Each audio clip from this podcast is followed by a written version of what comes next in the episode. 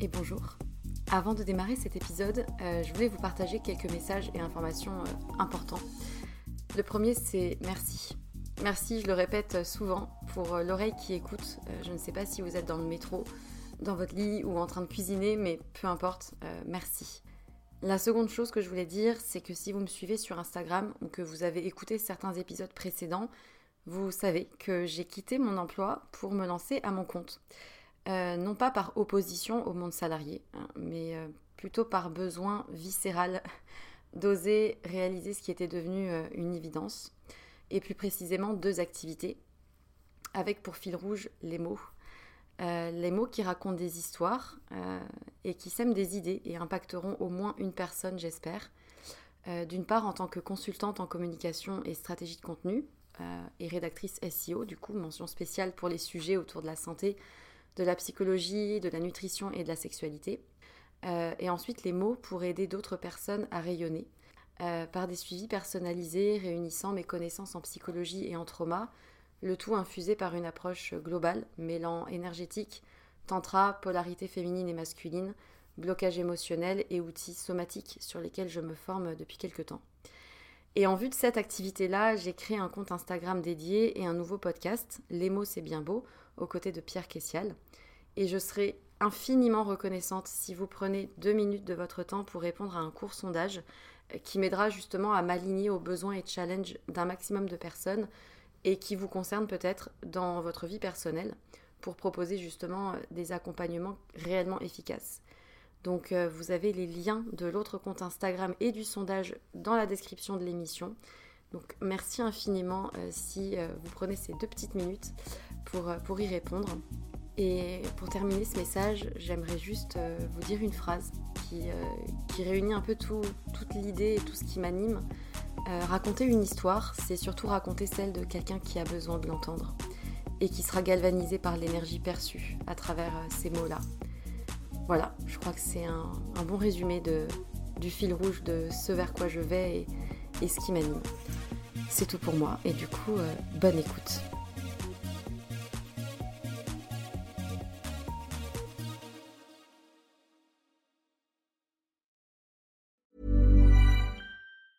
Say hello to a new era of mental health care. Cerebral is here to help you achieve your mental wellness goals with professional therapy and medication management support. 100% online. You'll experience the all new Cerebral Way, an innovative approach to mental wellness designed around you. You'll get a personalized treatment plan from a therapist, prescriber, or both in a safe and judgment free space. Your cerebral therapist or prescriber will outline a customized plan with clear milestones along the way so you can get to feeling your best. With Cerebral, you're not alone in your mental health journey. We're here to empower you to live a fulfilling life. So take that first step towards a brighter future and sign up today at cerebral.com slash podcast and use code ACasts to get 15% off your first month. Offer only valid on monthly plans. Other exclusions may apply. Offer ends July 31st, 2024. See site for details.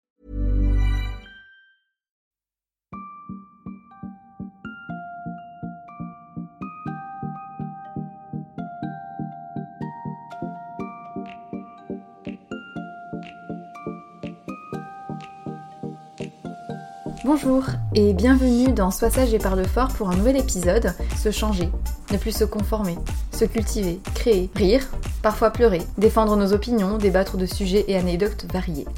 Je suis Marie et comme vous le savez, j'ai décidé d'arrêter d'être trop sage et de parler fort de ce que j'ai envie, comme j'en ai envie. Aujourd'hui, je vous retrouve pour un épisode. L'hiver, cette période déprimante, horrible, qui n'arrête pas de durer et contre laquelle euh, on aimerait bien euh, lutter et, mettre du soleil, mais c'est pas possible. En subissant la grippe, les rhumes, les angines, les attention, couvrez-vous, lavez-vous les mains, vaccinez-vous, prenez des médicaments, prenez du doliprane, de l'antidouleur, des antalgiques, plein de médicaments pour éviter d'être malade, anticiper la maladie, pour euh, se prémunir des virus qui traînent. Et comme tout le monde, je pense que je n'y ai pas échappé, il a fait froid, je suis sortie dehors avec la gorge un petit peu découverte parce que je refusais d'entendre de, qu'il fallait sortir les pulls.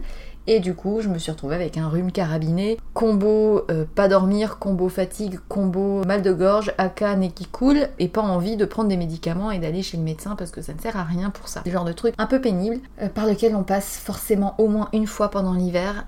J'attends avec impatience le retour du soleil. Et ben en attendant, on serre les fesses. Du je me suis dit que ça pouvait être sympa de faire un podcast un peu plus léger sur des méthodes naturelles pour se soigner, pour éviter d'avoir des molécules chimiques dans le corps, parce que vous savez que c'est pas trop trop mon truc. Et aussi vous expliquer le pourquoi du comment euh, c'est venu euh, d'essayer de trouver des solutions naturelles. Pour tout vous dire, j'ai une maman infirmière. On pourrait penser que j'ai été médicamentée depuis ma tendre enfance, mais non. J'avais une maman qui était très branchée euh, médecine naturelle, etc. Et qui m'a euh, élevée à l'arnica, euh, à l'homéopathie, aux fleurs de bague. C'est vrai que j'ai été très très peu euh, chez le médecin, hormis les choses nécessaires et les, et les contrôles indispensables et obligatoires, parce que de toute manière, même si j'étais malade, il y avait des solutions quand même de base pour en finir avec un rhume, une grippe ou un mal de tête. J'ai pas été trop abusive au niveau sécurité sociale. Sur ça, je suis assez fière.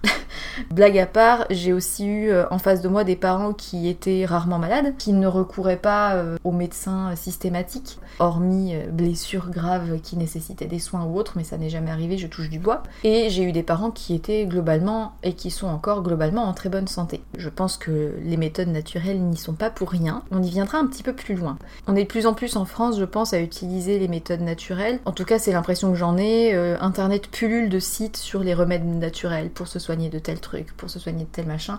Mais finalement, nos grands-mères et nos arrière-grands-mères, et encore plus loin dans l'Antiquité, ils avaient pas de molécules chimiques de doliprane et tout pour se soigner. Ma foi, ils s'en sortaient plutôt pas trop mal. Lèpre mis à part et épidémie de peste euh, mis à part aussi. Globalement, je pense qu'on peut s'inspirer quand même des remèdes naturels et qu'il y a plein plein de choses en fait super efficaces et bien plus que tous les médicaments. Et euh, je me suis un peu posé la question, mais ok, mais euh, ça vient d'où tout ça? Et aujourd'hui en France, est-ce qu'on est vraiment aussi nombreux que ça à utiliser la phytothérapie et ce genre de médecine euh, alternative pour lutter contre les maladies du quotidien Ou? Je pense qu'il y a globalement quand même une tendance émergente à, revenir à des choses de base. Après, je pense qu'aussi en France, on n'est pas dans les pays les plus médicamentés même si on est quand même euh, en haut sur le podium du palmarès du recours euh, aux médicaments euh, assez automatique parce que la sécurité sociale en France est un privilège qu'il n'y a pas dans d'autres pays et qui parfois pousse certains petits Français à abuser un petit peu des ordonnances à tir larigot et des prescriptions d'antibiotiques, de médicaments, etc. parce que c'est remboursé. Et il y a d'autres pays où ça n'est pas remboursé et je pense que si c'était le cas ici, on y réfléchirait à deux fois quand même avant d'aller chez le médecin et d'aller ensuite acheter les médicaments. Mais bon. D'ailleurs, il y a beaucoup de médecins qui admettent que beaucoup de leurs consultations sont clairement inutiles et auraient pas été euh, nécessaires. Donc il y a un réflexe d'aller chez le médecin de manière automatique, réflexe que je n'ai jamais eu parce que j'ai pas été éduquée comme ça et moi aujourd'hui il faut vraiment que je sois au bout de la mort pour aller me traîner chez un médecin, sauf si j'ai besoin d'un arrêt maladie et d'un papier etc où forcément le rendez-vous est obligatoire mais concrètement le type il gagne 20 balles pour rien si j'y allais. Puis même moi je fais perdre du temps à quelqu'un, je fais perdre de l'argent à la sécurité sociale, enfin et j'ai pas besoin de m'entendre dire bah reposez-vous, mettez-vous dans votre lit et ça passera. Je sais. Je sais, je sais que l'hiver c'est ça c'est avoir du rhume, avoir du nez qui coule, avoir de la morve, avoir la de la barre du métro et de qui euh, l'a touché avant et de si se sont lavé les mains avant ou pas. Donc du coup, tu ne touches plus la barre du métro et tu te casses la figure. C'est un autre sujet. Bref, je m'étale un peu. Pour en revenir sur un sujet un peu plus sérieux, je pense que ce podcast aura pour but de présenter un petit peu les pourquoi du comment de la phytothérapie et les remèdes que je connais, que j'utilise et que je valide complètement pour patienter jusqu'à l'été et lutter contre les virus éventuellement, s'en protéger et soigner si jamais effectivement rhume il y a ou grippe carabinée il y a. Ce sont des méthodes sans danger a priori. Je pense pouvoir euh, dégager toute responsabilité en, cas d'intoxication. Bien sûr, lorsque je parlerai des huiles essentielles, vous le savez que c'est déconseillé pour les femmes enceintes et que et que et que ça n'est jamais anodin. Donc euh, faites attention quand même parce qu'avec certaines huiles essentielles, c'est plus puissant que, que certaines plantes. Pour démarrer, la phytothérapie, j'ai l'impression que c'est en pleine expansion, mais qu'en fait, ce sont des choses qui ont toujours euh, existé depuis très très longtemps. Et j'ai fait un petit peu des, recherches et il s'avère qu'au Moyen Âge, ben, les herboristes étaient les premiers à avoir un rôle vraiment dans le soin des gens. Et d'ailleurs, dès le 19e siècle, le métier d'herboriste nécessitait de manière obligatoire une formation. Et c'était un métier d'être herboriste. Bon, c'était limité aux plantes indigènes qui n'étaient pas vénéneuses. Il y avait une liste, c'était assez encadré. Sauf que il y a eu rapidement un conflit avec les officines et les pharmaciens qui ont euh, euh, obtenu la suppression en 1941 du métier d'herboriste, en France en tout cas. Parce que par exemple en Belgique et en Allemagne, le métier d'herboriste existe encore.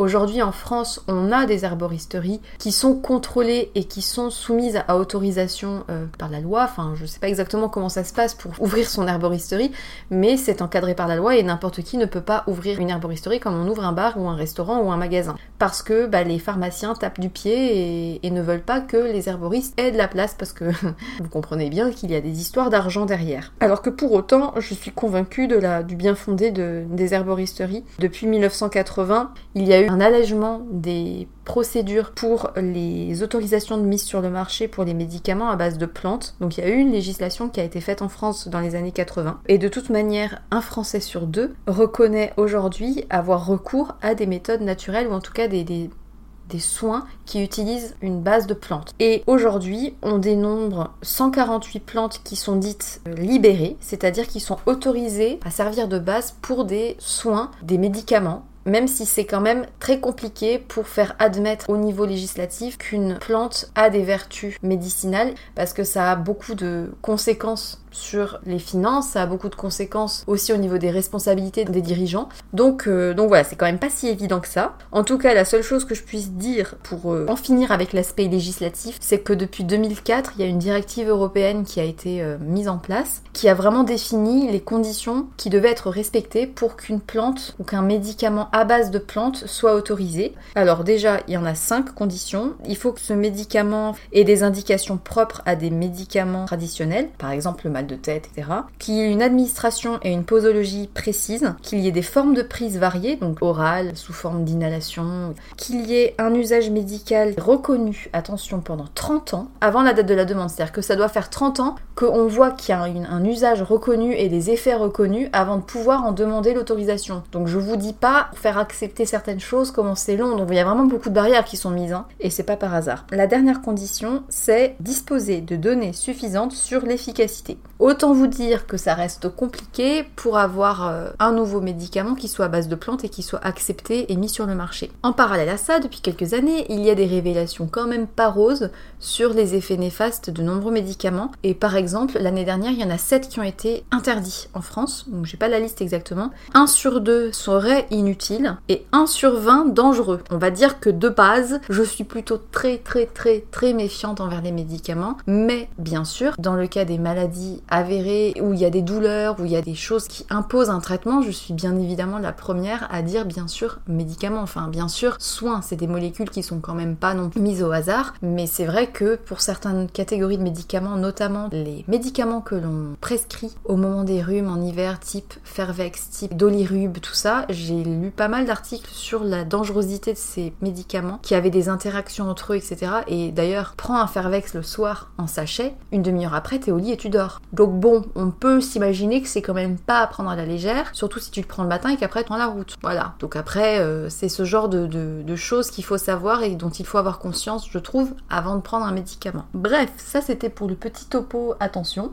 Et on en vient au côté euh, positif. Donc je vous parle toujours avec le mal de gorge, j'essaye quand même d'articuler, mais c'est vrai que ça a du mal à passer. Et je serre les fesses très très fort en attendant le 21 décembre, parce que pour moi, jusqu'au 21 décembre, c'est une période qui me rend euh, et frustrée, enfermée sur moi-même au chaud, en mode hibernation totale. Et après, puisqu'il s'agit du jour le plus court de l'année et donc avec le moment où le soleil se couche le plus tôt, ça y est, ça repart en sens inverse et on repart vers le printemps et donc je me remets à devenir une petite fleur au soleil. Donc il reste encore quelques mois à lutter ardemment contre le froid, les gerçures, le mal de gorge, la grippe. Donc en attendant, je vous propose de vous donner des solutions naturelles pour souffrir sans trop souffrir de ce froid et surtout se prémunir des bobos euh, du quotidien qu'on a euh, en tout cas en hiver et qui font globalement euh, bien suer tout le monde, on est d'accord parce que bon ben l'hiver il fait froid et j'aime pas le froid. Même si j'aime bien l'hiver, ça donne une bonne raison pour rester au chaud, coucouner sans culpabiliser.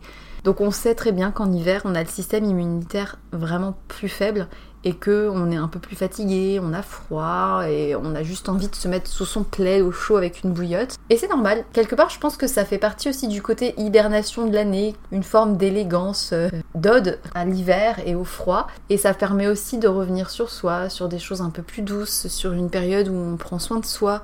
J'ai toujours vu mes parents se soigner naturellement euh, de ces maux d'hiver. Je pensais notamment à mon papa qui disait très bien je vais me faire une suée. Alors la suée de mon père, c'était en gros quand il avait une grippe, il refusait catégoriquement d'aller chez le médecin pour une grippe.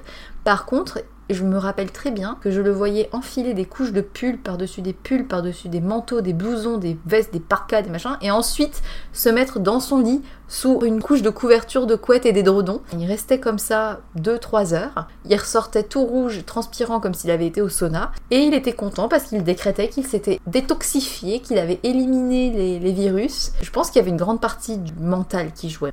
Je pense aussi que ça c'était pas infondé comme démarche. Alors bon, si en plus il avait de la fièvre, autant vous dire qu'il ressortait dans un état de transpiration répugnant. Mais en attendant, euh, trois jours après, bah, il avait plus rien. Et pendant ces trois jours, je le voyais faire des grogs avec du rhum et du, jus de citron, des épices et euh, des espèces de, de grog un peu euh, surpuissants. À coup, il mangeait très peu, comme pour économiser son corps et lutter vraiment contre le virus. Et trois jours après, on n'en parlait plus, il était en pleine forme et il sautait comme un cabri. J'exagère.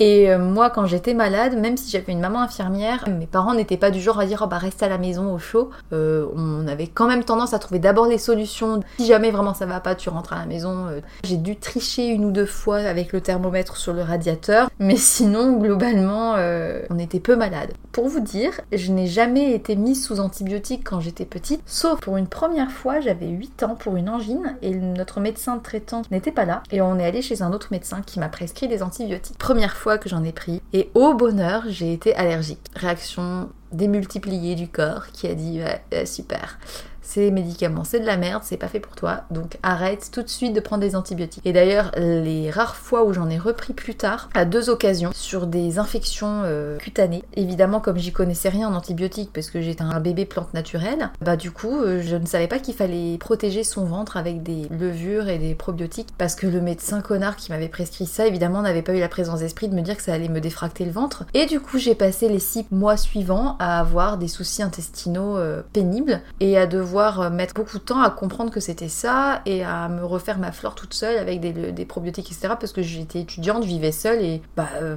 on laisse traîner les trucs et on se prend pas forcément en main euh, tout de suite. Et, et en attendant, ben, j'ai passé six mois à avoir des soucis, à être fatiguée, à perdre du poids encore plus vite que d'habitude, à pas digérer bien, etc. Donc merci les antibiotiques. Depuis, à chaque fois qu'un médecin me propose des antibiotiques, je lui dis écoutez, non. Autre chose, s'il vous plaît, quitte à ce que ça dure plus longtemps, mais non. Donc si jamais un jour je dois être amenée à en prendre parce que quelque chose le nécessite, ok.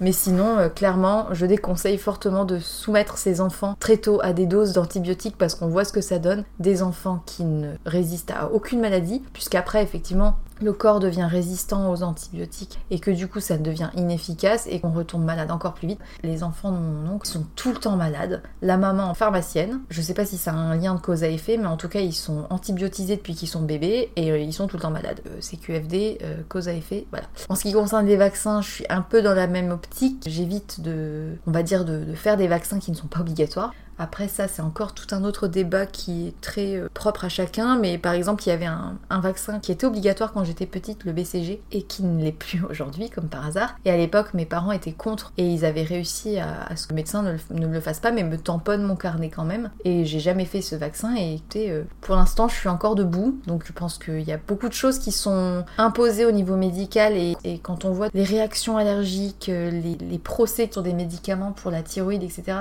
c'est jamais anodin, y a derrière des molécules, etc.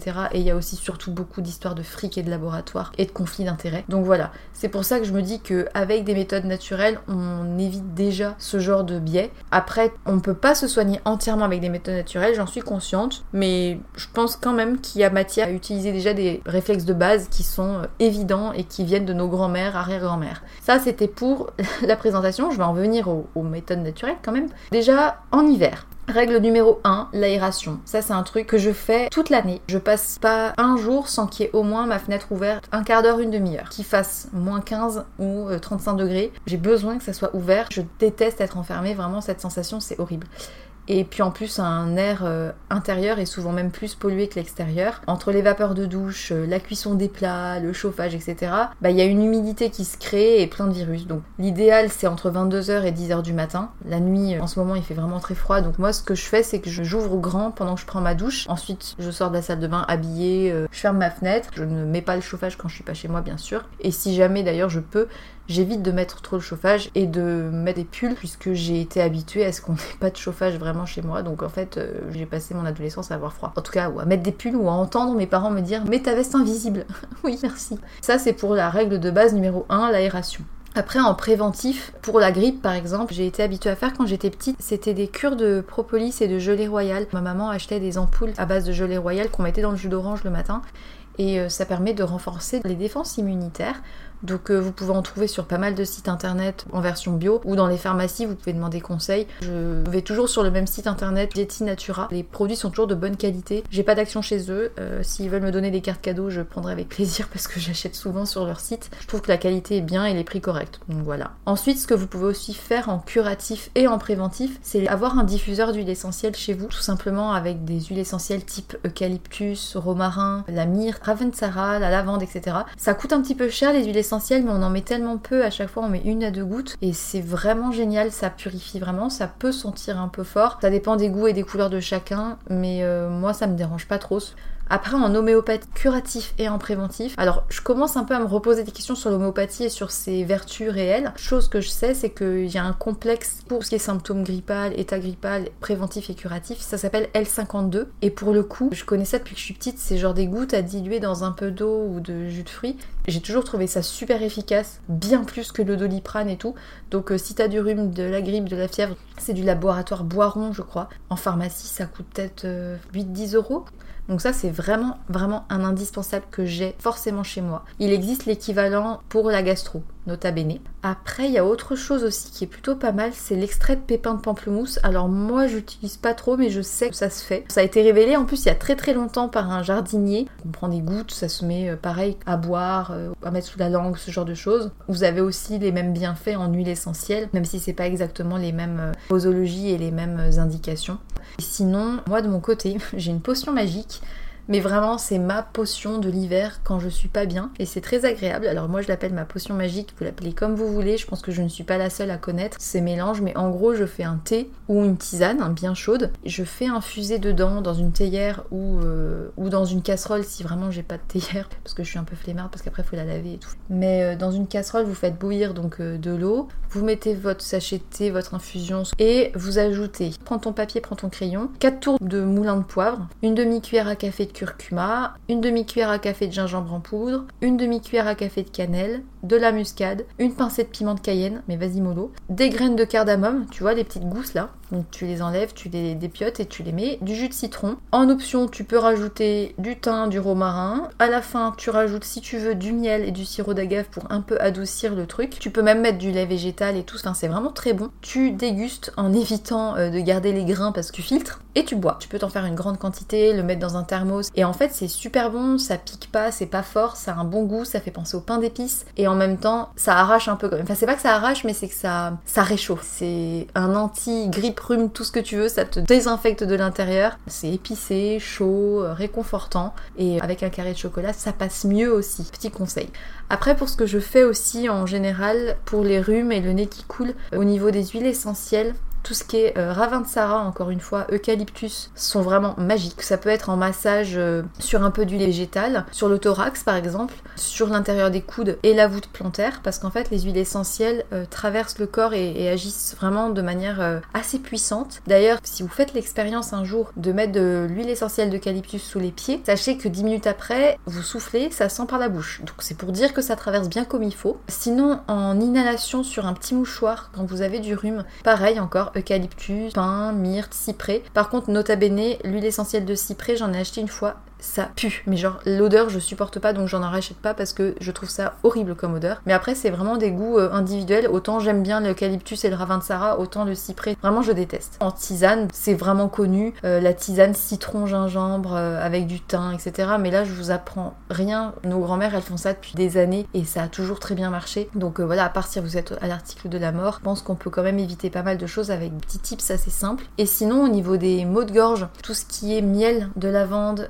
la sauge marche très bien aussi. Pareil à acheter en, version sèche. Donc là, pas d'huile essentielle, mais en vraiment sauge séchée en herboristerie. En magasin bio, vous en avez aussi. Vous pouvez le faire en décoction euh, type euh, dans une comme une tisane en fait. Vous faites bouillir pendant 10 minutes. Et si vous aimez pas le goût, bah, vous rajoutez un thé, euh, du lait, je sais pas ce que vous voulez. Sinon, il y a l'échinacée qui est une plante qui est connue pour être vraiment bien pour le rhume et pour les maux de gorge. J'en ai jamais pris pur comme ça seul. Enfin, c'est sous forme de gélules souvent. Par contre, j'en ai déjà pris dans des complexes immunitaires où il y en avait un petit peu dedans. Si vous avez la grippe, vous avez sûrement mal à la tête. La lavande en huile essentielle sur les tempes ou diluée dans un peu d'huile végétale ou dans un bain chaud, quelques gouttes. Le jus de citron, euh, la menthe poivrée, très très efficace parce que ça agit aussi d'ailleurs sur la concentration et sur le système digestif donc euh, c'est assez c'est un peu euh, à tout faire. Voilà je pense que j'ai quand même fait pas mal le tour au niveau des, méthodes naturelles que je connais et que j'ai testées. Il y en a d'autres dont j'ai entendu parler mais jamais osé euh, tester. Peut-être que vous vous connaissez mais en cherchant un peu sur internet ce qui existait j'avais déjà vu ces remèdes là j'avoue que ça me laisse beaucoup plus sceptique et que je suis pas prête